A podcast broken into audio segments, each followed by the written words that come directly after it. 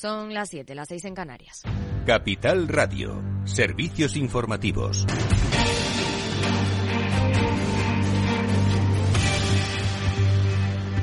¿Qué tal? Buenas tardes. El Gobierno ahora respeta la decisión de Ferrovial de trasladar la sede social a los Países Bajos. Al menos lo hace la ministra de Economía, Nadia Calviño, que ha querido insistir en que va a continuar trabajando de manera constructiva con todas las empresas españolas para defender sus intereses e impulsar su expansión y crecimiento. Aún así, fuentes del Ministerio de Asuntos Económicos insisten en que las empresas cotizadas en España pueden cotizar también en la bolsa norteamericana si así lo solicitan, ya que no existen obstáculos legales normativos o de operativa que lo impidan. El Ejecutivo responde en cierto modo a Rafael del Pino, que decía esto al acabar la Junta de Accionistas. Manifestar nuestra confianza en que se respetará la soberanía de la Junta y que prevalecerá eh, esta soberanía dada la confianza que tenemos en la seguridad jurídica española y europea. Desde el otro ala del Gobierno, la ministra de Trabajo, Yolanda Díaz, ha tachado de inaceptable la decisión y ha apelado a que las empresas se comprometan con su país. Lo ha hecho a través de un mensaje en la red social Twitter. Pero todavía está abierta la puerta a que una parte del porcentaje de accionistas que han votado en contra, aún por conocer, ejerza su derecho de separación, es decir, que venda sus acciones a la empresa por su oposición a que se ejecute ese traslado. Si solo un 2,56% de los accionistas lo ejerce en el plazo de un mes, la operación no saldrá adelante porque la contraprestación a pagar por superaría el límite de 500 millones que fijó en los términos de la operación si nadie ejerce ese derecho o no se llega a ese porcentaje, entonces sí, se pondrá fin a un periodo de más de mes y medio de tensiones entre el gobierno y la compañía y reacciones de la multinacional Indra. El presidente Mark Murtra ha afirmado que están orgullosos como empresa de estar en España porque es un país donde se presentan enormes oportunidades, aunque dice que queda mucho camino por recorrer. Ha subrayado Murtra, para quien estamos mucho mejor posicionados de lo que algunos algunos críticos extremos aseguran. Y de la oposición, el líder del PP, Alberto Núñez Feijóo, afea las formas del Ejecutivo con la compañía. Desde el insulto, desde el menosprecio y desde el señalamiento a las empresas no se soluciona nada. Por tanto, volvemos otra vez a hacer un llamamiento para un gobierno que dialogue, y hoy el BOE ha publicado la convocatoria de ayudas para empresas que quieran poner a prueba el programa piloto para reducir la jornada laboral a cuatro días. Lorena Ruiz, buenas tardes. Buenas tardes. Las empresas industriales de hasta 250 trabajadores podrán recibir las ayudas del Gobierno para la mejora de la productividad si reducen a cuatro días la jornada laboral de sus trabajadores sin que su salario se vea afectado. Se trata de una iniciativa de proyectos piloto que cuenta con un presupuesto de más de 9 millones de euros. La idea es que a los empleados de estas compañías trabajen menos horas a la semana sin que baje su sueldo con la intención de que aprendan a ser más productivos, mientras que el Estado subvencionará esta parte del salario para que no suponga un sobrecoste a las empresas. Para ello se deberá reducir la jornada mínimo un 10% al 25% de la plantilla en el caso de las empresas con más de 20 trabajadores o al 30% de la misma si cuentan con menos de 20 empleados. Las compañías podrán presentar la solicitud a partir de hoy y optarán a una ayuda máxima de 200.000 euros. Gracias, Lorena. Y Crisalina Georgieva, la directora del Fondo Monetario Internacional, ha advertido a las autoridades del peligro de una nueva guerra fría mientras que se redoblan los esfuerzos, los esfuerzos para asegurar las cadenas de suministro industrial en medio de las tensiones geopolíticas. Y acabamos de conocer que la Agencia Española de Protección de Datos ha anunciado el inicio de actuaciones previas de investigación a la empresa estadounidense OpenAI, la compañía propietaria de ChatGPT, por un posible incumplimiento de la normativa. Y a las 8 el balance con Federico Quevedo. ¿Qué tal, Fede? Hola, Ida, buenas tardes. Pues tenemos que seguir hablando de Ferrovial, lo analizaremos en nuestra lupa hoy con Javier Luengo. Nos deja unos días Laura Blanco, ya contaremos por qué. Eh, tenemos que analizar ese partido, esa victoria de ayer del Real Madrid ante el Chelsea en los deportes. Tendremos que hablar del cambio climático en futuro Sol Senior y luego nuestra tertulia, ya lo sabes. Todos estos temas sobre la mesa en la tertulia. A las 8 en el balance. Claro que sí. Claves del mercado. El IBEX 35 ha subido un 0,34% apoyada en Wall Street, que a esta hora tiene tono positivo con un Nasdaq que crece un 1,52%, mientras que el S&P 500 lo hace un 0,85%, mientras que el promedio de industriales rebota un 0,69%. En el mercado de divisas, según las pantallas de XTV, un euro se cambia por un dólar 10,56 centavos. Más información aquí en Capital Radio y capitalradio.es. Buenas tardes.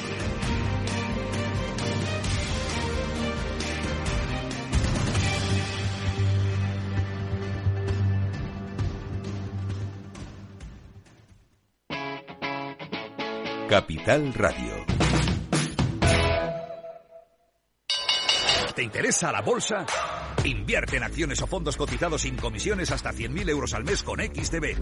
Vente al broker mejor valorado según Investment Trends y al mejor broker para operar según Rankia. Un broker, muchas posibilidades. XTB.com. A partir de 100.000 euros al mes, comisión del 0,2%, mínimo 10 euros. Invertir implica riesgos. Si quieres conocer mejor las empresas con las que trabajas, empieza por Informa. Compruébalo con tres informes gratis, el nuestro para que nos conozcas más y los dos que tú elijas para tu negocio. Solicítalos ya en Informa.es.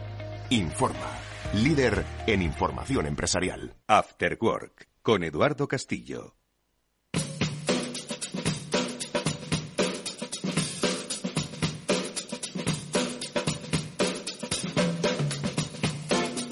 ¿Qué tal amigos? Buenas tardes, bienvenidos a este After Work que ya comienza en Capital Radio. Hoy vamos a hablar, lo acabáis de escuchar en el boletín informativo, de tecnología. Según en la segunda parte, sin duda, hablaremos de los miedos que entran con la inteligencia artificial, pero ojo, eso será en la segunda parte del programa, porque en la primera parte del programa vamos a hablar de los buenos propósitos que tiene, por supuesto, la tecnología y la inteligencia artificial. Lo vamos a hablar a propósito de las iniciativas que llevan a cabo compañías punteras líderes en el sector tecnológico, que acompañadas por la creatividad de la publicidad y por supuesto del conocimiento de las personas hacen que esa tecnología tenga por supuesto muchas más ventajas que desventajas como ahora nos están apuntando. Por eso ahora enseguida saludamos a los responsables de Chail Worldwide y de Samsung para conocer cómo es hacer tecnología con propósito. Esto es, amigos, el ingrediente de hoy, la segunda parte, con Víctor Magareño, Julián de Cabo. Ya sabéis, hablamos mucho de inteligencia artificial. Hablaremos de todo esto, pero ya enseguida saludamos a nuestros primeros invitados. Antes, un pequeño consejo.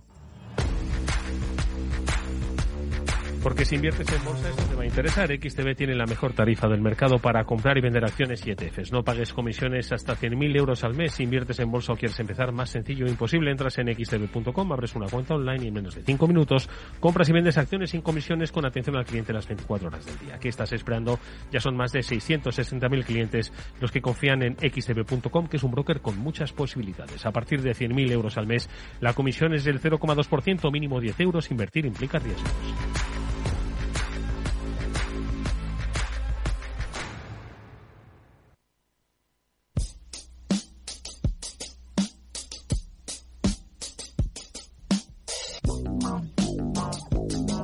Pues con nuestros invitados vamos a quitarle un poco de hierro al asunto. Obviamente, todo desarrollo tecnológico trae inquietudes, pero no nos vamos a volver locos y vamos a pensar ahora que la tecnología es enemiga de las personas. Todo lo contrario, la tecnología y nos ayuda y mucho. Si no, ¿qué estamos haciendo hoy ahora mismo sin tecnología? Bueno, pues hoy le vamos a dar una visión todavía mucho más impactante en el plano social y es que la tecnología con propósito es una iniciativa que desde hace ya bastantes años se desarrolla eh, por parte de la compañía Samsung y que con la ayuda de la agencia Chill Worldwide, pues se encuentran nuevos caminos para ayudar a las personas precisamente utilizando, ojo, cosas como la inteligencia artificial. Conozcamos un poco más estos desarrollos con la ayuda de Alfonso Fernández, que es responsable de marketing e e-commerce de Samsung Electronics Iberia.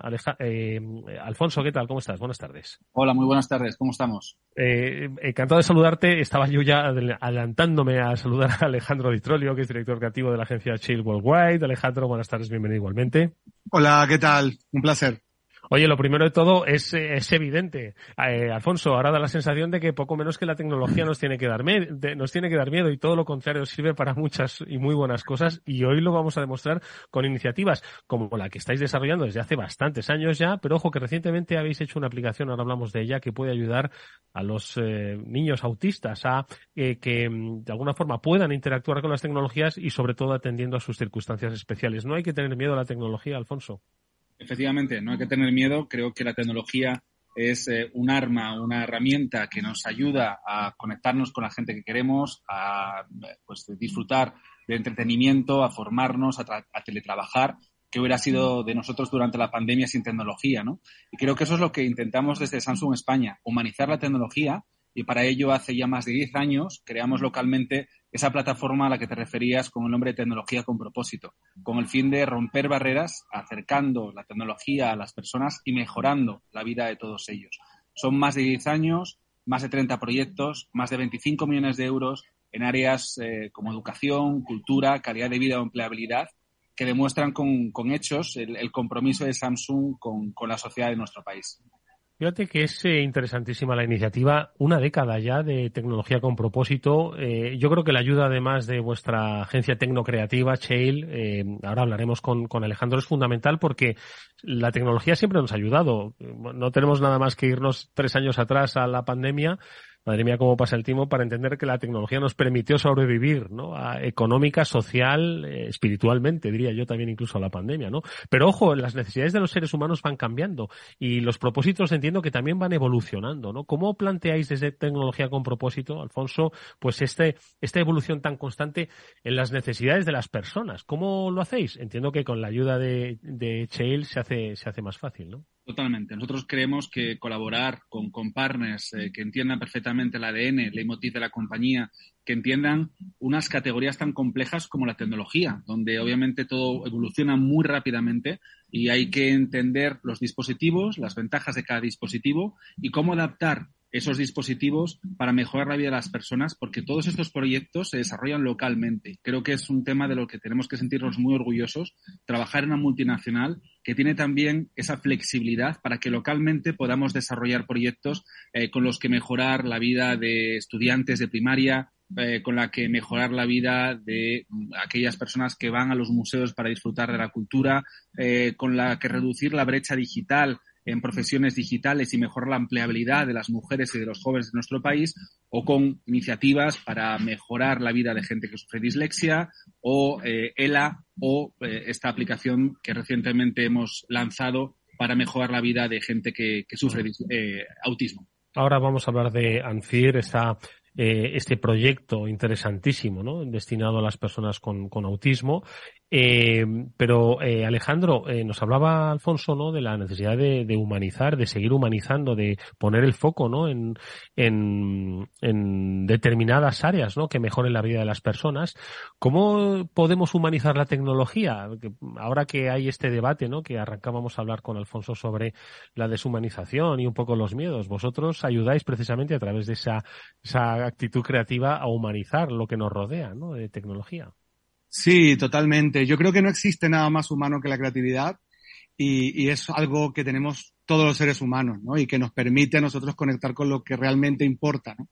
Eso es algo que, yo siempre, desde el punto de vista creativo, he tenido en, mi cabeza y ahora con la tecnología, lo interesante es que se puede hacer que todo este miedo que, surge por las inteligencias artificiales, por el, el chat GPT o todas estas nuevas eh, herramientas que, algunos dicen que bueno que van a cambiar un poco la manera como nos, conectamos. Yo creo que todo lo contrario, yo creo que va a haber una oportunidad enorme para que la creatividad tenga ese espacio humano que, realmente necesita. Y sobre lo que dices, eh, a, nosotros desde hace muchos años eh, estamos siempre enfocados en el valor de cómo podemos amplificar y cómo podemos hacer crecer una idea creativa a través de las herramientas que tenemos, pero herramientas que podemos tener un teléfono, que podemos tener unos cascos, que podemos tener en un, en un reloj inteligente. O sea, mm, estamos intentando de que lo que nosotros pensamos eh, se adapte y amplifique lo que actualmente existe para dar solución a problemas. Oye, ¿cómo es ese proceso creativo? Yo creo que ese es eh, puede ser muy inspirador, ¿no? Pues para muchas compañías que, por supuesto, ahora mismo se están planteando o replanteando cuál es su propósito en este mundo, ¿no? Y yo creo que con un poco de innovación y creatividad estoy seguro de que con las herramientas que ya tienen podrían darle un, una nueva visión o una visión incluso más profunda, ¿no? De ese, de ese propósito. Compártenos un par de herramientas para que con la palanca de la creatividad se pueda ir un poquito más allá. Bueno, herramientas hay muchas. Ahora mismo en el, en el, en el mundo eh, tecnológico está apareciendo una cantidad de, de aplicaciones que te permiten eh, tener una, una, una, amplitud de mente, ¿no? De, de, de, funciones y de todo. Yo creo que eso es algo que realmente para nosotros es importantísimo. Cuando decías lo de brainstorming, nosotros todo el tiempo lo que estamos pensando es cómo podemos conectar eh, con esas personas, ¿no? Que a lo mejor puede ser eh, en este caso una persona con autismo o una persona que de alguna manera tiene un problema. Entonces nosotros lo primero que pensamos es poner a la persona en el centro, poner a la persona eh, en ese momento, en esa situación, buscar ese insight, porque realmente trabajamos con insight, que son las cosas más humanas de, de las personas, y de ahí empezamos a buscar la tecnología, no al revés, o sea, no es la tecnología primero y después las personas, sino la persona primero, la persona en el centro, y luego de ahí construimos todo el, el discurso y el desarrollo tecnológico.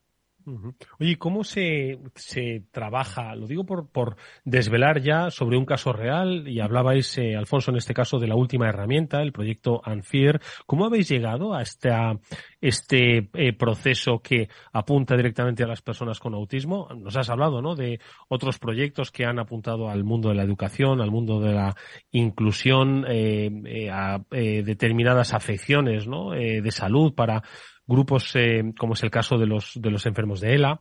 Eh, y en este caso, eh, por hablar del proyecto ANFIR, ¿cómo, cómo, ¿cómo nace? ¿Cómo apuntáis hasta esto y qué es lo que habéis logrado con la ayuda de la tecnología y de la creatividad?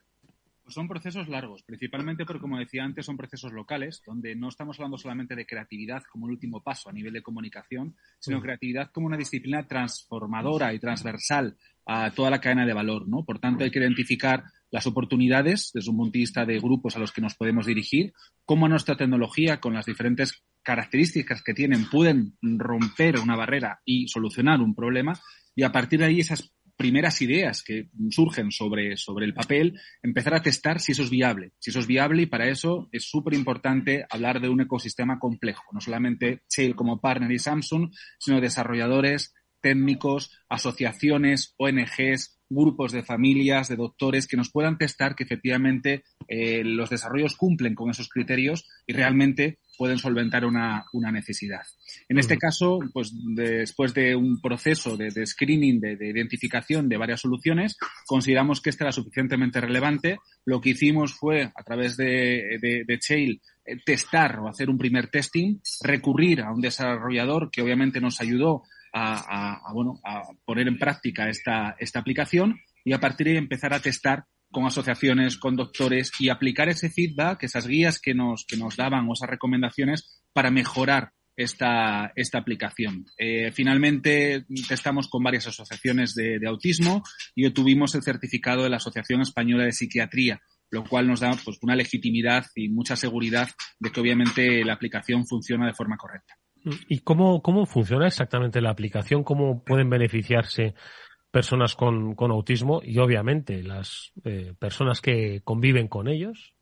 Sí, bueno, básicamente OnFear es una aplicación que permite que el famoso noise cancellation, que es, un, es algo que tienen todos los, los nuevos eh, auriculares y que también tienen los teléfonos incorporados dentro de su, de su sistema, el noise cancellation vaya un paso más allá. ¿Por qué? Porque nosotros estamos no aislando, como hasta ahora ocurre con las personas con autismo, que tienen que estar aisladas y que el noise cancellation le elimina todos los sonidos. Nosotros lo que estamos es filtrando a través de inteligencia artificial solo los sonidos que le generan estrés, todos los sonidos, solo los sonidos que le generan pánico, ¿no? Entonces, a través de inteligencia artificial, nosotros eh, por medio del macheo de, de, los, de las librerías que tenemos de datos, eh, la inteligencia artificial elimina en tiempo real eh, todos los sonidos. Eh, por ejemplo, hay 10 sonidos que son básicos dentro del autismo, entre los cuales tenemos las sirenas, los ladridos de perro, los, los gritos, el, el, bullicio del metro. Entonces, esos sonidos lo que permiten es, la aplicación permite eliminar los sonidos y dejar el entorno para que la gente no tenga el ataque de ansiedad que solía tener, ¿no? Es decir, que es eh, una aplicación que, mm, que se pone, eh, si vamos con auriculares o si vamos, ¿cómo funcionaría exactamente? ¿Cómo es el testeo que habéis hecho? Bueno, básicamente lo que tenemos es los, eh, tenemos los Samsung Galaxy Bad 2, que son el último modelo que tenemos de, Samsung.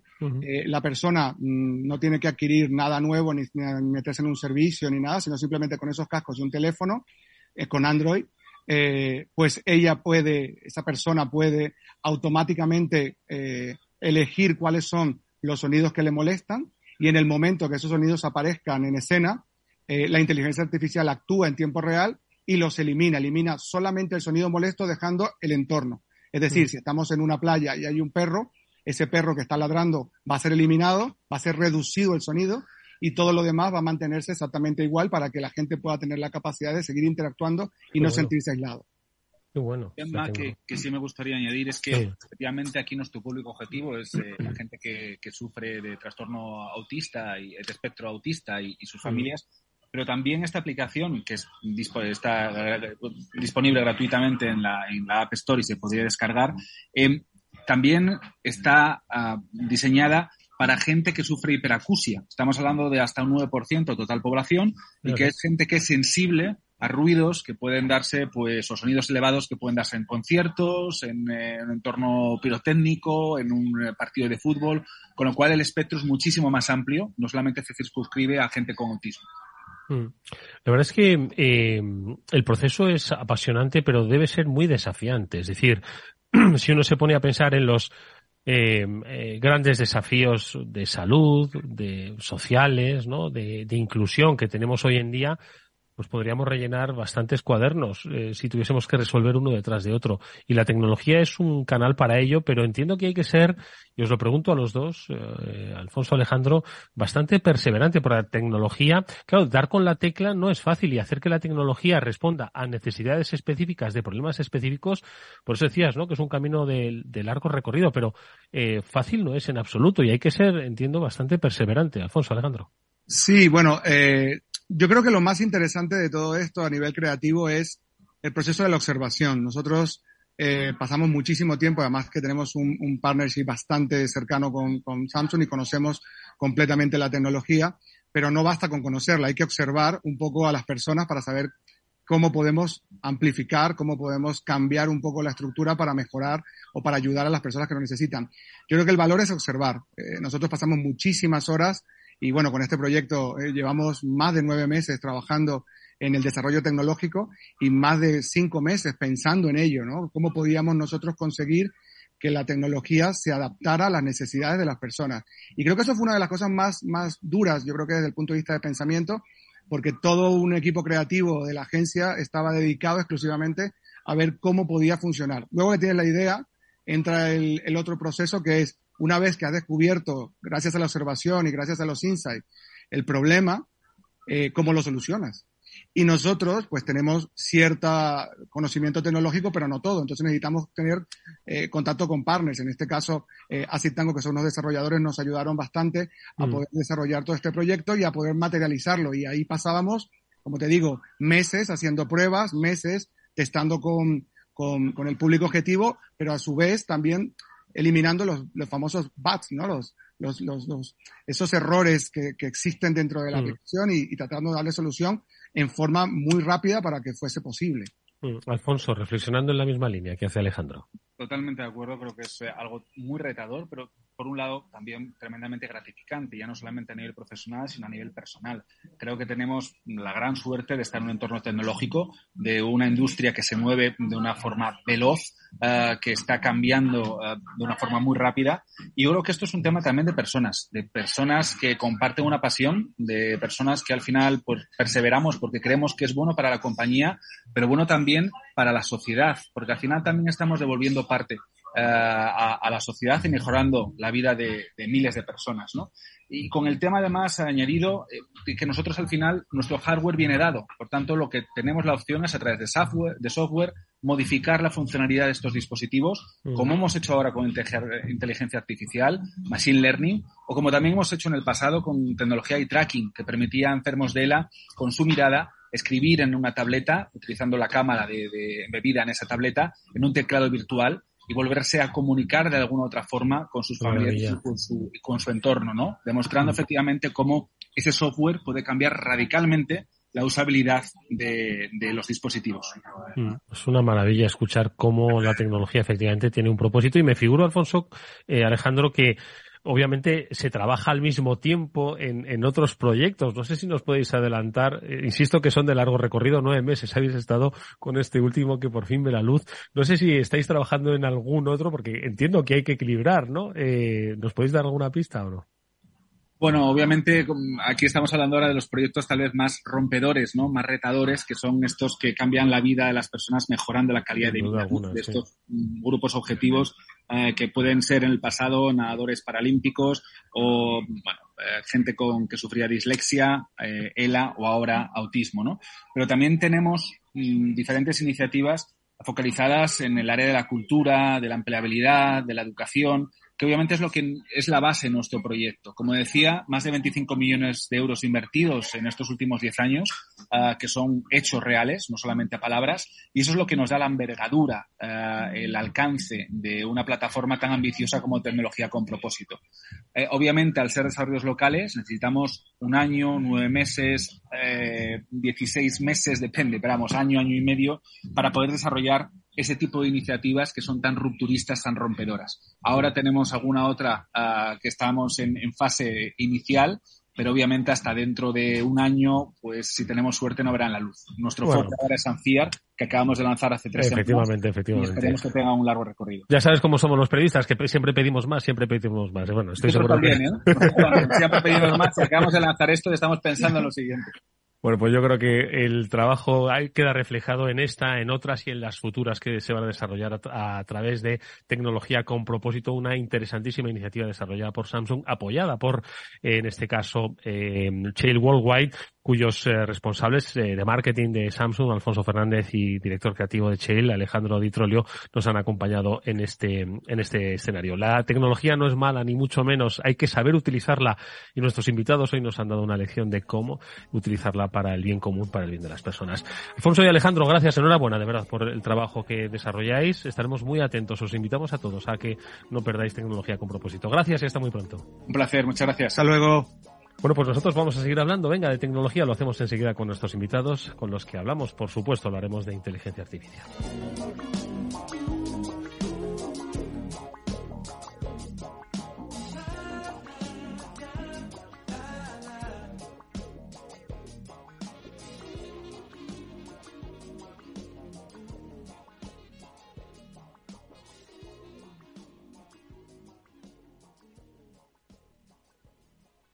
Después del trabajo, After Work, con Eduardo Castillo, Capital Radio.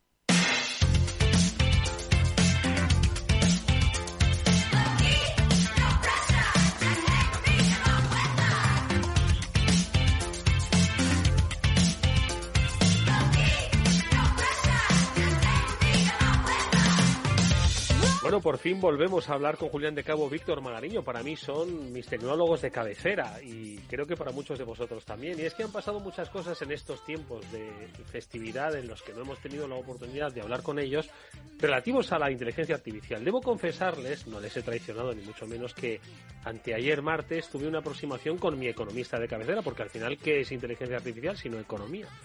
Sobre qué le parecía a él los temores un poco que habían surgido sobre la inteligencia artificial y un poco los movimientos que empezaban a producirse tanto en gobiernos como en eh, figuras de primer nivel sobre la necesidad de controlar, frenar, no sé el qué exactamente. La verdad es que mmm, esta persona, mi amigo Félix López, dijo que a él le daba miedo la inteligencia artificial.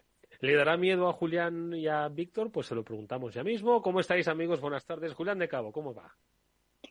Buenas tardes, Eduardo. Bien, aquí de vuelta, de vuelta de Semana Santa, que me la he pasado sumergido en mi mundo analógico haciendo fotos en blanco y negro, que es lo que uno debe hacer si quiere recuperar un poco el equilibrio mental. No está nada mal. Estoy seguro de que si a una inteligencia artificial le pedimos que nos haga una foto en blanco y negro estilo 1920, nos la hace y no sabremos distinguirla. No lo sé si eso es así. Víctor Magarillo, ¿cómo estás? Buenas tardes. Hola Eduardo, Julián y audiencia. Pues aquí encantado que pasan un par de semanas y parece que ha pasado un, siete meses, macho, con unas ganas de volver a hacer radio. Literalmente. Y, y, y es que es que aquí se nos acumula rápidamente la plancha, pero, Hombre, pero muy rápido. Y hay mucho que planchar, así que voy a ir directo al grano. ¿Os da miedo la inteligencia artificial a día de hoy? Sí, no, un poco, nada. A ver, ¿quién se moja? Eh, Julián. Si quiere, abro, abro, fuego yo. Venga. Sí, la verdad es que sí, me da, me da ¿Sí? miedo, Eduardo, me da miedo. Me da miedo, pero como me da miedo en general, cualquier cosa que, que dejemos en manos de un humano sin más, porque al final, bueno, ha habido mil, mil historias sobre inteligencia artificial estos días, algunas está entre lo divertido y lo trágico, como la de un profesor de derecho norteamericano que ha sido falsamente imputado por ChatGPT por un delito sexual con unos alumnos que nunca cometió en una universidad donde nunca estuvo, lo cual es increíble. Y ha habido también incluso algún estudio intentando averiguar cuál era el sesgo político de ChatGPT que llega a la conclusión de que es más bien de centro izquierda. en fin, al final, como toda obra humana, Eduardo, es una herramienta que puede ser para bien y sobre todo cuanto más estrecho sea el, ámbito en que lo utilice, más probabilidad de que, de que la cosa funcione bien. Cuanto más confíes en ella como una panacea universal, más probabilidades hay de encontrarte con problemas serios como estamos viendo. No está nada mal. Víctor, tú tienes temor a la inteligencia artificial, tal y como se nos está presentando en este momento y sobre la expectativa que genera que va a presentarnos. Ojo. Pues mira, yo en, mi escala de, miedos eh, no está ni mucho menos arriba. Ya sabes que esto es todo hay que ponerlo en perspectiva, ¿no? me, da miedo, mucho más miedo las personas que las inteligencias artificiales, la verdad. Y determinadas personas me da, me da miedito, sobre todo porque he visto cómo han impactado sus políticas, sus opiniones y tal en mi vida en los últimos 30 años.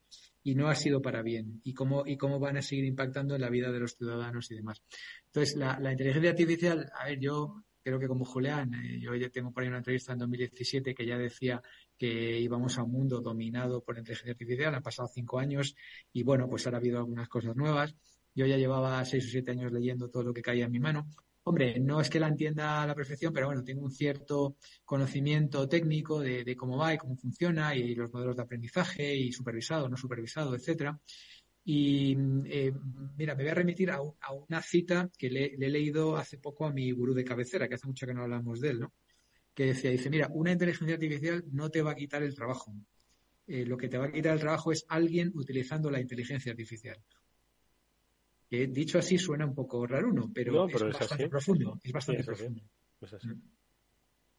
Así que ese, es un poco mi take, mi, mi, toma sobre la inteligencia artificial. Bueno, que ahora está... Mm, el otro día me posicioné, ¿eh? me posicioné de momento no con excesivo temor, porque eh, vamos a ver, las consecuencias de la inteligencia artificial es básicamente, o el temor que tiene la inteligencia artificial es eh, la generación de realidades falsas que sean, que tengan aspecto de veracidad, que son muy creíbles, ¿no?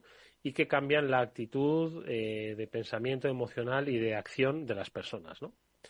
Ese es el, principal temor, ¿no? Con, además de una manera rápida, mm, eficaz, es decir. Entonces, eso, eso ya existe. Es decir, el mundo de, las estafas, de la ingeniería social, de la desinformación, de las fake news, eh, eso ya existe. ¿De acuerdo?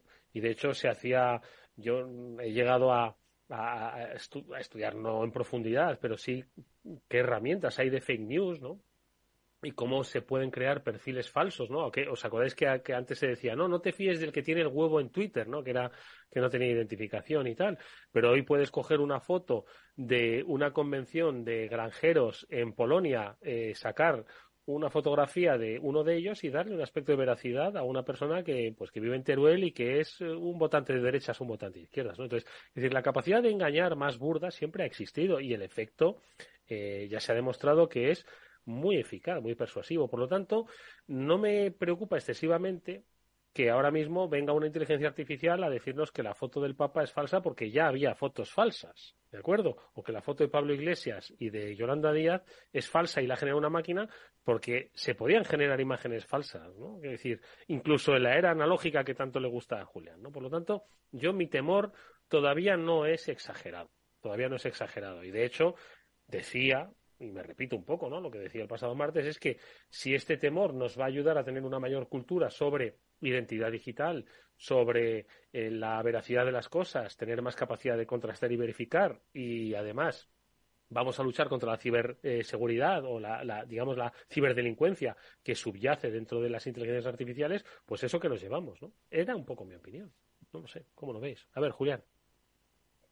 Hombre, a ver, daría para hablar, yo creo que nos va a dar para hablar toda la temporada, Eduardo, porque realmente creo que estamos en uno de esos puntos de inflexión grandes, grandes en, la dinámica de la humanidad y esto no ha hecho más que asomar la patita y va a estar dando lata una buena temporada. Yo tengo sensación, una cierta sensación, como dices tú, de, de déjà vu en la medida en que veo repetirse fenómenos que ya viví antes. ¿no? Yo recuerdo que cuando empezaba el lío del comercio electrónico y había poca gente escribiendo sobre ello y te invitaban a dar charlas a cualquier sitio a poco que hubieras escrito cuatro cosas, en una ocasión me encontré con que el ponente anterior a mí hizo una presentación magnífica utilizando todas mis transparencias que había descargado de Internet sin, por supuesto, mencionar fuentes ni decir absolutamente nada. Y, te quedas con cara de tonto diciendo, menos mal que yo me, me, lo tomo en serio y había hecho una presentación diferente, distinta completamente, ¿no? Luego le pregunté al cachondo mental aquel de dónde la había sacado y lo más divertido fue que me dijo que alguien se las pasó pero que no sabía de dónde procedían realmente, ¿no? Alguien que había quitado el, logotipo del Instituto de Empresa del pie de la página y alegremente había fusilado por completo aquella presentación. Bueno, el, el problema hoy quizá, o sea, como recuerdo también la época en que se empezó a utilizar PowerPoint y teníamos pánico a lo que algunos compañeros llamábamos de coña el tonto multimedia, que era alguien que no tenía ni puñetera idea de qué decir, con un mensaje bastante débil, pero que como tenía la habilidad de intercalar tres vídeos en mitad de una presentación en una época que aquello llamaba la atención, pues quedaba como, como una máquina absoluta de los efectos especiales porque la gente se olvidaba por un rato del, del, contenido y se quedaba solo con la forma. ¿no? Es decir, ese tipo de cosas las hemos visto. Yo creo que el peligro que, que tiene esto es un peligro más de, más complicado quizá, o sea, más profundo porque lo que, lo que nos toca es una vena mucho más profunda. Tiene el peligro también de que no sabemos realmente cómo razona, no tenemos ni puñetera idea de en qué datos se está fundamentando, con lo cual la opinión, bueno, la opinión, lo, peor no es la opinión, lo, lo, peor es que llega a inventar hechos, cosa que me parece de aurora boreal, o sea, que una, que una inteligencia artificial invente hechos porque lo, lo, que sucedió con el profesor este que te comento, de, con, el, con un profesor que se llama Jonathan Turley. ¿Cuál es este caso, Julián? Por si acaso este, eh, alguno, eh, algún oyente no lo conoce. Yo, de hecho, no había oído hablar de, de este pues caso. este, este caso se publicó, eh, es un tipo que se llama Jonathan Turley, Turley, que es profesor de Universidad Americana y que publicó hace unos días en su blog una historia contando cómo eh, una inteligencia artificial lo había difamado, ¿no? y, en concreto además habló con, se puso en contacto con la, con una directora senior de comunicaciones de Microsoft, porque era en Bing donde había aparecido la nota acusándole de haber tenido un comportamiento sexualmente inapropiado con una serie de alumnos y tal, y se quedó completamente disco cuando vio que la directora de Microsoft lo que le dijo fue que realmente tenían que afinar todavía más el funcionamiento de la inteligencia artificial, ¿no? O sea, que, se disculpaba no por la barbaridad, sino porque aquello no funcionara tan correctamente como yo quisiera que funcionara. Al final, Eduardo, tiene, todo esto tiene un peligro y es la, generación de más y más basura sesgada en unas direcciones desconocidas, porque al final está, está muy, digamos, mediatizada por los propios sesgos de confirmación de los programadores. Por un lado, por, los sesgos de confirmación de los programadores que han escrito el algoritmo y por otro lado por los sesgos de, por los sesgos que contiene el material del cual bebe, ¿no? Por lo cual la, problemática de plantea es bastante más compleja, pero ojo, te estoy hablando, como decía al principio del programa, cuando hablamos de una inteligencia artificial de carácter general, o sea, de algo a lo que nos acercamos con la pretensión de que es casi Dios bajado del cielo y que nos va a iluminar sobre cualquier cosa que le preguntemos.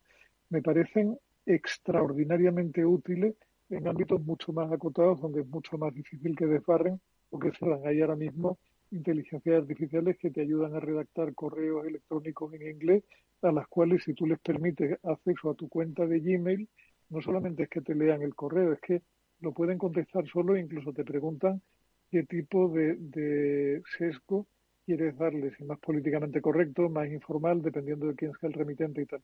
Aprenden de ti y, son, como decía Víctor, herramientas que van a mejorar mucho la productividad de gente que las aplique adecuadamente, que es un poco la frase, yo creo, el sentido de la frase que nos da Víctor antes, ¿no? Al final, si, si tú crees que ChatGPT va a hacer nuestro mundo diferente, es posible que sí, es posible que incluso quizá un poco peor pero ChatGPT no es toda la inteligencia artificial y la inteligencia artificial aplicada a campos mucho más concretos y mucho más específicos está haciendo la vida de algunas personas mucho más productiva y mucho más interesante en un momento dado, como le sucede a los programadores ahora. ¿no? ChatGPT en un ámbito como es la programación genera código de una calidad bastante buena, para que alguien que tenga criterio luego no tenga más que revisarlo un poco, pulirlo un poco y tirar millas, ¿no? En fin, es que eh, estamos hablando de algo tan grande, tan grande, tan grande, Eduardo, que forzosamente para comernos el elefante habrá que hacerlo trocitos, obviamente. Yo, es que te, eh, os escucho, Eduardo, y mm, estabas en, en mute. Sí, perdóname, que no, que iba a decir que yo creo que, que, brevísimamente, Víctor, es que me suena un poco a, blockchain. Blockchain iba a venir a cambiar radicalmente, ¿no? La forma de, de las finanzas, la forma de comunicarnos, de relacionarnos, la propia gobernanza de los países, la libertad del ciudadano. Y blockchain todavía yo sigo eh, intentando entenderlo y ver un poco cómo nos afecta. Y estamos hablando de, de hace cinco o seis años, ¿no? Y la gente le tuvo mucho temor y se hablaba del temor a perder la soberanía tanto de los bancos centrales como de los gobiernos cuando eh, rompiese blockchain, ¿no? Entonces, bueno, pues no sé si estamos en el mismo estadio de, de generación de expectativas con la inteligencia artificial, pero bueno, Víctor, perdona. No, yo es que os estaba escuchando a los dos eh, sobre lo preocupados que estáis porque determinada información que pueda generar una inteligencia artificial que sea fake o que sea irreal pueda tener en la opinión pública y tal.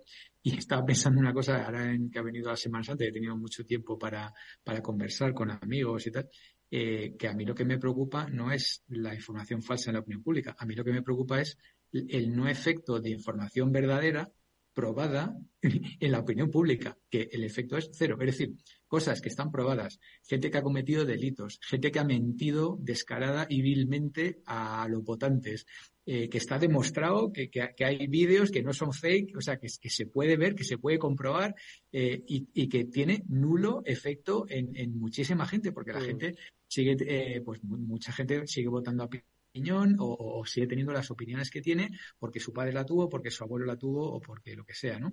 Entonces, mm, el, efecto que tenga estas cosas fake en, cuando tienes cosas probadas fehacientemente, reales, con vídeos, con audios y tal, y, y, tienen cero efecto o muy limitado efecto, pues, pues oye, no sé qué que te diga. O sea, yo creo que, como siempre hemos hablado varias veces, yo creo que esto es un tema de educación profunda, no de hacerte un curso o un programita de no sé qué, un tema de valores, un tema de, no sé, también, si, me apuráis, intergeneracional, un tema de, de, familiar, o sea, son muchos temas ahí que yo creo que han, han estado sufriendo, ¿no? Por otro lado, eh, ha habido una noticia que seguro que la habéis escuchado, que es la, que hace un poquito, llama un poco más de atención, y es que un país de nuestro entorno, muy cercano, pues directamente ha prohibido, ha bloqueado eh, ChatGPT, ¿no? Que es Italia. Pues esto a mí sinceramente me hizo, me hizo hacer clic, ¿no? En la noticia. Y claro, si la lees, pues eh, que el, gobierno, como siempre, le pone el apellido ultraderechista de Melón y tal y cual, que me hace mucha gracia, le pone el apellido a esta y no le pone el apellido a otros. Pero bueno, eh, básicamente lo que ha prohibido es el acceso a, bloqueado GPT, pero por nada de lo que estamos hablando aquí. O sea, primero lo ha bloqueado porque dice que la compañía no ofrece ningún tipo de información a los usuarios respecto de los datos que están siendo recopilados. O sea, que esto no tiene nada que ver con fake news ni con, ni con que le haga los trabajos a los niños y tal. Eso por un lado. Las famosas referencias, ¿no? Por, otro lado, porque dice que, que, tuvo acceso, la compañía de ChatGPT tuvo acceso no autorizado a conversaciones y a datos de información del pago de sus suscripciones, que tampoco tiene nada que ver con lo que estamos hablando. Y por otro lado, el tercer motivo es que dice que tiene una nula disposición para verificar la edad de los usuarios, a pesar de que teóricamente está prohibido a menores de 13 años. O sea, son tres razones que a mí me parecen más o menos razonables, potentes y poderosas que no tienen nada que ver ni con el fake news, ni con hacer el trabajo del colegio, ni nada de eso. Y simplemente eso ha servido para bloquear la, herramienta. Y a mí, a mí sinceramente, sin, sin, intentar parar ni poner puertas al campo, y me parece una gran herramienta y tal, pero me parece que si no es capaz de cumplir con esto que es lo mínimo minimorum, pues, pues me parece que está bien, bien bloqueada, quiero decir. O sea, es como, eh, no sé, como el tema que hemos hablado tantas veces, o de TikTok, quiero decir que muchas veces se critica, ¿no? Al propio TikTok sobre cómo recopilan los datos, dónde quedan esos datos, el acceso a la propia aplicación, la, el impacto social que tiene la aplicación, ¿no? Eh, la, edad de uso de la propia herramienta y efectivamente tiene más mala prensa TikTok, obviamente, que, que ChatGPT. Julián. Mira, yo de todas maneras, eh, yo siempre al final termino intentando mirar algo más lejos. Al final supongo que, es una cuestión de pura edad y poco más. Y no hay que olvidarse de que para todo este tipo de tecnología existe una herramienta que es la, el Hype Cycle de Gartner, la curva de Gartner, que tiene un comportamiento muy claro y que hemos visto repetirse 800.000 veces. Es una, es una curva donde en vertical tienes las expectativas y en horizontal tienes la línea de tiempo clásica. Y siempre tienes una fase de lanzamiento, luego hay un, hay un pico muy alto, muy alto, muy alto, que es lo que Garner llama el, el pico de expectativas sobredimensionadas, y a continuación, casi tan bruscamente como se creó ese pico de, de subidón, llega lo que ellos llaman el abismo de la, de la desilusión, y luego empieza la rampa de la consolidación, que es mucho más lenta y más extendida en el tiempo, hasta llegar a lo que ellos llaman la meseta de la productividad. Eso lo hemos visto repetirse 800.000 veces con todo tipo de tecnología y lo vamos a volver a ver con la inteligencia artificial. O sea, yo, esto de verdad es que, es que nada nuevo bajo el sol. Lo único es que a veces las curvas van mucho más rápidas y van mucho más comprimidas en el tiempo, pero la forma sigue siendo la misma. Víctor. Sí, bueno, eh, poco, o sea, yo creo que estamos básicamente de acuerdo. Hay un poco de hype ahora, ¿no? Como ha dicho Julián. Y, bueno, yo creo que mm, poco a poco las cosas vuelven a la normalidad. Acordaros, ahora también parece que está de moda el tema del, del metaverso. Digo que está de moda ¿Ah, la sí? bofetada ¿Ha que se ha pegado, Ah, ¿sabes? sí. No, la Claro, bofetada. claro. Porque, que, bueno, es algo que, a ver, eh, en esta tertulia, cualquiera que nos escuche años atrás, pues ya sabe que eh, éramos bastante escépticos y después de los treinta y tantos mil millones que lleva invertidos Mark Zuckerberg, pues se ha dado cuenta de que ahora de repente el nuevo juguete es la inteligencia artificial. Incluso eh, os pasaba estas, estos días también que parece ser que Disney también ha dado la vuelta a esto. Eh, y que la gente, pues, esta era de las predicciones que yo calculaba que eran fáciles de acertar, ¿vale? Esta- que aún así había mucha gente, incluido, por ejemplo, McKinsey, que seguía diciendo que había un, un unlocking value, ¿no? Eh, De, de- de desbloquear eh, no sé cuántos billions y tal igual, pero yo creo que esto era fácil de acertar, parece ser que el tema se ha girado y, y ahora no, no está en, en ello, ¿no? Pero, pero bueno, Oye, eh, a- pero ¿se, puede, ¿se puede hablar más allá de la inteligencia artificial en estos tiempos? Pues mira que vosotros siempre habéis traído buenas lecturas, pero parece que lo ocupa todo, ¿eh? que todas las reflexiones eh, y Pero, comentarios, pero, pero, pero ¿por qué es la, inversiones- por- pero ¿por qué es la moda, Eduardo? Yo eh, os, eh, os eh, dije que quería traer un tema que no sé si nos da tiempo hoy o no, pero a mí, como dice aquel, me preocupa más las cosas del comer. Y para mí las cosas del comer es básicamente el negocio más grande del mundo, que es el negocio de lo que comemos, bebemos y, y nos ponemos, ¿no?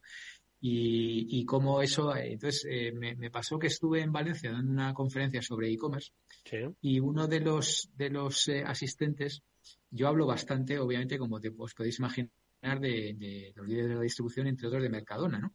Y lo usaba como ejemplo y tal, y me apuntó a un vídeo que anda por ahí muy recomendable, ni más ni menos que de la, que de la hija de Juan Roch, que se llama Juana Roch, que es la que ha estado haciendo el proyecto este de Mercadona Online y tal y cual. Y me apuntó hacia el vídeo y yo me lo estuve viendo y al final me puse a tomar apuntes y tal y me pareció muy interesante, muy, muy, muy interesante porque como digo, estamos hablando del negocio más grande de- del mundo, estamos hablando del retailer más grande de España y, y, y este es el spoiler alert, parece que pueden haber encontrado una fórmula de no perder pasta indiscriminadamente con el comercio electrónico de alimentación y gran consumo. Y esto sí que es una novedad mundial. Ese es World Novelty y tal. Entonces, no sé si tenemos hoy mucho tiempo o no, pero me gustaría compartir un poco lo que están haciendo, cómo lo están haciendo, porque sí que yo es algo que llevo observando de hace muchos años y que todos estábamos esperando a ver quién era capaz de, de darle eh, a la máquina de- con el botón correcto. Sí, la tecla, ¿no? esto. Porque- Tiene algunos, tiene algunos insights muy interesantes. Pero ¿dó- ¿dónde pierde pasta el el e-commerce? ¿Dónde se pierde pasta? ¿En la distribución? ¿En la última milla? ¿En las devoluciones? Mira que lo hemos hablado. ¿Dónde se pierde pasta? ¿Dónde, ¿O dónde, Bueno, no eh, se no- dónde no se está ganando? Muy sencillo, si tú no cobras por el envío y en su caso la devolución, que se produce en un porcentaje muy elevado de las veces, es imposible ganar dinero, más aún en una categoría como gran consumo que tiene unos márgenes muy bajos. O sea, es imposible.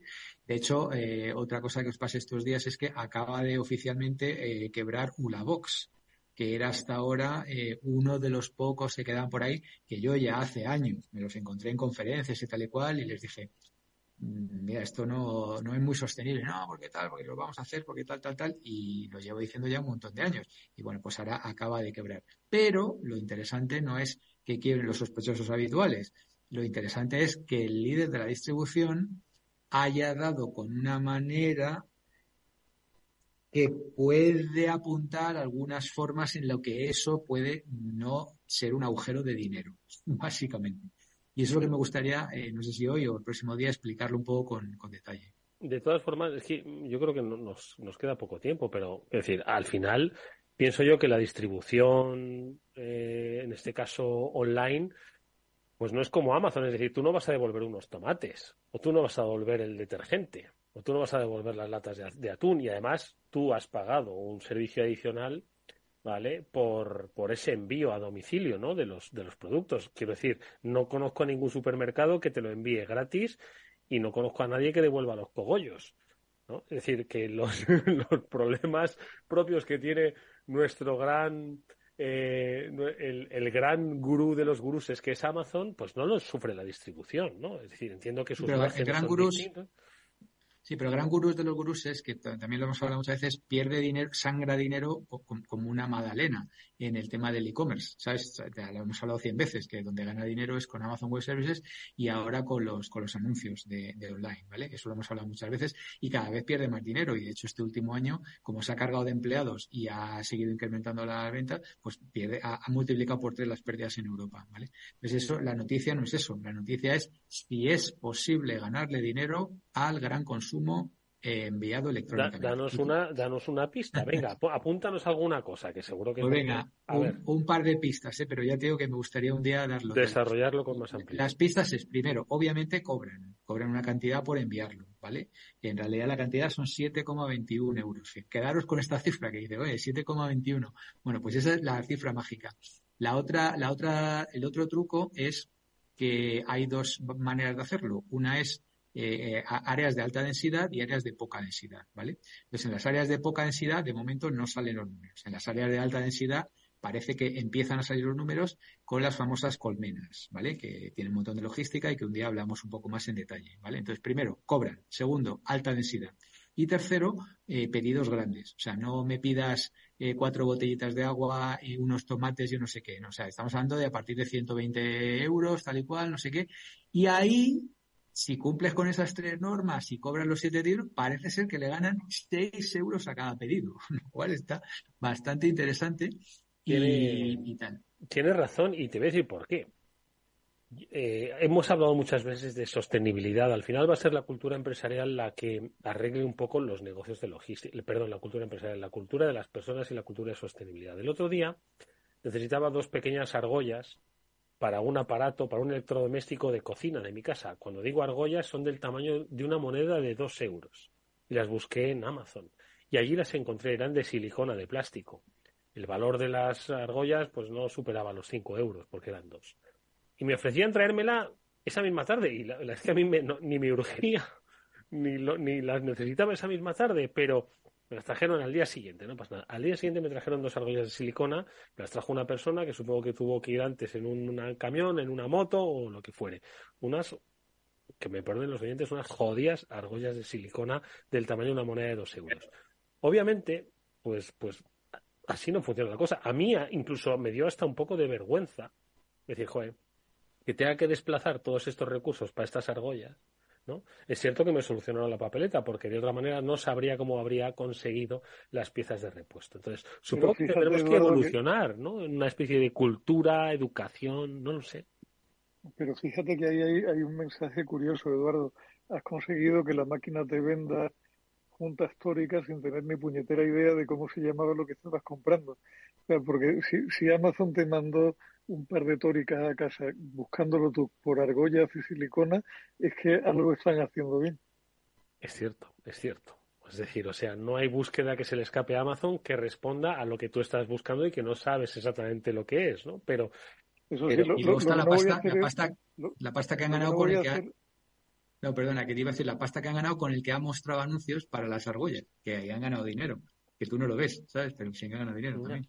Y algún día, si quieres, te cuento lo que cuesta esa junta tórica efectivamente en el mercado normal, yéndote a donde tienes que irte a comprarla, que es a una tienda, a una ferretería industrial. Exactamente, exactamente, no lo sé. Pero bueno, yo creo que es muy interesante. No, perdona, Víctor, adelante. No, no, iba a decir solamente que, aparte de esto, que como digo, si queréis me, me, intentaría un día compartir algún detalle más, porque me parece muy interesante y me parece que es una primera vez en el mundo. Y creo, creo que, y además me sorprendió, primero me sorprendió Juana como ejecutiva, que me pareció de una clarividencia, de una modestia y de una inteligencia superior. O sea, me pareció ya de entrada una gran líder. Eh, que no sé si sucederá al padre o no, pero, pero de verdad que eh, el vídeo no tiene desperdicio. Ya os mandaré el link para que lo veáis. ¿Es de acceso eh, libre en YouTube? Sí, sí, sí, está en YouTube, pero es que además, o sea, mm, transmite una cantidad de información que yo lo estaba escuchando y digo, joder, madre mía, digo, aquí alguno tendría que estar poniendo la antena y por alguno me refiero a, por supuesto, todos los competidores. A los de enfrente, sí, sí, claro, claro. Hombre, y, de él, y, por supuesto. A ver, a ver, Víctor, si se trata de capacidad de ejecución, no se trata de tener los mismos datos que tiene todo el mundo. La cuestión es, tú lo, incluso puedes darle tu análisis a alguien, donde, donde van a ganar o a perder es la capacidad de ejecutar. Y ahí Mercadona ha demostrado desde siempre que están completamente orientados a eso. De, hecho, mira, eh, dejadme que una cosita solo, que de verdad es una, es una perlita, solo una cosita, los detalles luego, pero eh, está directamente relacionado, aunque no es del tema, ¿no? Le dice, eh, le, entrevistaban dos tíos de startups y tal, ¿no? A Juana, o sea, era un poco como el nuevo mundo startupero de conversion rate, tal, tal, tal, con el antiguo mundo de tiendero, no sé qué, ¿no? Pero, pero muy bien, o sea, muy bien, los dos súper bien, educados y tal. Y le dice, bueno, pero vosotros no tenéis tarjeta de fidelización, le dice en un momento del vídeo. Y la otra dice, no, no, tuvimos una, pero la dejamos y tal. Y entonces, claro, en el típico mundo del data driven analysis y tal, le dice, bueno, pero entonces no sabéis nada de vuestro cliente. Le dice, y mira, o sea, esta es la perlita de oro, momento de oro, que es, coincide con lo que llevo diciendo yo una década en mis clases, le responde Juana. Dice, sí, sabemos una cosa, que vuelve. Lo dejó, pero dije, ole ahí, ole ahí, macho. O sea, dice, sí, sabemos una cosa, que vuelve me pareció brillante y, ya me ha ganado el corazón esta muchacha. ¿eh? Bueno, pues oye, prometido queda que hablaremos de la compañía un riesgo de que los políticos digan que, que igual estamos a sueldo de Mercadona. No, simplemente estamos a sueldo de la innovación ojo, y de dar buenas ideas, que es lo que pretendemos siempre con este espacio en el que Julián de Cabo y Víctor Magariño comparten altruistamente con todos los que nos estáis escuchando sus lecturas, reflexiones y conocimientos basada en una amplísima experiencia, no solo académica docente, sino empresarial, y que, como digo, ponen a vuestro servicio para que, ojo, reflexionéis vosotros, y toméis decisiones vosotros. Nosotros no las vamos a tomar nunca por vosotros. Gracias a Julián de Cabo y gracias a Víctor Magariño por haber estado con todos nosotros. Amigos, ha sido un gusto veros. Eh, hablaremos de más eh, inteligencia artificial, pero hablaremos de la solución del e-commerce de la distribución la próxima semana. Víctor, te guardamos un espacio para que nos lo cuentes. Y nada, que como siempre, muchas gracias amigos. Disfrutad y nos vemos en unos pocos días. Gracias, un placer. Un placer veros de nuevo, nos vemos. Y a todos ustedes que nos despedimos hasta el lunes, volverá nuestro espacio de ciberseguridad. Estaremos con los especialistas de Zscaler, hablaremos de Zero Trust, del nuevo paradigma de la ciberseguridad. Será nuestro espacio con Pablo Sanemeterio y con Mónica Valle. Gracias amigos, hasta entonces.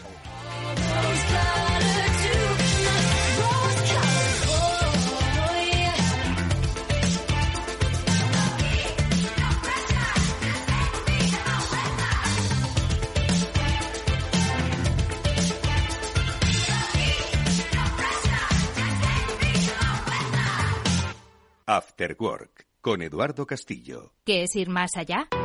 Con Arval podrás llegar donde te propongas de la forma más sostenible y darle a tu empresa todas las soluciones de movilidad que necesite, asesorando con las mejores opciones de movilidad para las distintas necesidades de tu flota, con vehículos electrificados, bicicletas, coche compartido. Arval, la transición energética arranca aquí. Más información en arval.es. Capital Radio. Capital Radio, Madrid, 103.2. Donde tú ves trabajadores, el Instituto Regional de Seguridad y Salud en el Trabajo se ocupa de la prevención de sus riesgos laborales. Comprometido con la vida. Infórmate cómo en el 900-713-123. Comunidad de Madrid. Para personas inquietas, Capital Radio. Existe un lugar donde puedes conectar con la naturaleza y disfrutar de una vida sana y plena. Un lugar con 100 kilómetros de senderos para pasear y más de 100.000 árboles de 50 especies, 20 reservas de mariposas, lagunas. Se llama Arco Verde y conecta 15 municipios de Madrid con los tres grandes parques regionales. Arco Verde, vuelve a conectarte con la naturaleza. Comunidad de Madrid. Capital Radio Madrid 103.2. Nueva frecuencia. Nuevo sonido.